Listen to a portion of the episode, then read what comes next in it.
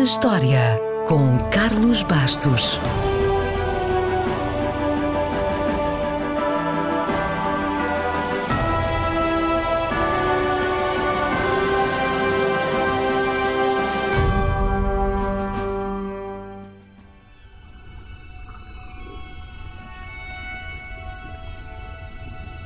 A 12 de março de 1953, Jacques Cousteau estava a terminar o seu primeiro livro sobre os oceanos, O Mundo Silencioso. Jacques Cousteau foi um oficial naval, oceanógrafo, inventor e explorador submarino que escreveu 50 livros e fez mais de 120 documentários para a televisão, quase todos eles com imagens nunca vistas pelo cidadão comum até essa altura. Em suma, foi ele que nos mostrou como era o mundo debaixo d'água e o trouxe para a televisão da nossa sala.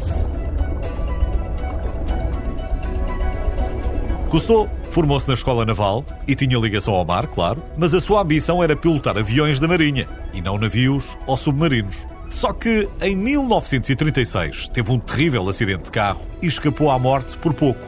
Ficou quase paralisado do lado direito, com múltiplas fraturas. Os médicos chegaram a aconselhar a amputação, mas Cousteau recusou e optou por uma longa e dolorosa recuperação. Como parte da sua reabilitação, nadou no Mediterrâneo todos os dias. E um dia, levou os seus velhos óculos de aviador para o mar e mergulhou com eles. O que viu mudou a sua vida e a partir daí a sua missão neste mundo ficou clara. Cousteau queria passar cada vez mais tempo dentro d'água e ganhou fama como coautor do Aqualung, ou seja, ele inventou o mergulho com botija e regulador. Esta invenção foi revolucionária. Mas para além disso, Cousteau desenvolveu outros equipamentos subaquáticos, incluindo as primeiras escutas submersíveis, ao estilo de 007, um mini submarino e muitos dos sistemas de iluminação e câmaras à prova d'água que ainda são usados atualmente. Esses equipamentos permitiram também expedições mais complexas, como aconteceu em 1948, quando a sua equipa pôde ver de perto os artefactos de um naufrágio romano ao largo da costa da Tunísia. E de repente, surgiu uma disciplina totalmente nova: a arqueologia subaquática. Obviamente que, quando falamos de Cousteau, não nos podemos esquecer de duas coisas: do seu barrete vermelho e do seu barco, o inesquecível Calypso. E Cousteau bem pode agradecer ao milionário Thomas Guinness, membro da famosa dinastia de cervejeiros britânicos. Guinness era apaixonado pelos oceanos e queria ajudar Cousteau a realizar o seu sonho de fazer documentários subaquáticos. Em 1950, Guinness comprou um navio e alugou ao seu amigo por apenas um franco por ano.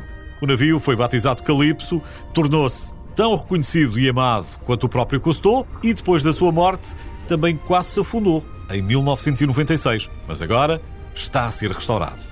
Resta dizer que Cousteau ganhou a Palma d'Or no Festival de Cannes em 1956 e foi o único documentário a fazê-lo durante 48 anos, até que Michael Moore ganhou o prémio em 2004 com Fahrenheit 9-11.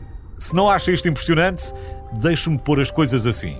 Os incríveis Jack Nicholson, Daniel Day-Lewis ou Meryl Streep ganharam três Oscars nas suas carreiras. Já Cousteau também.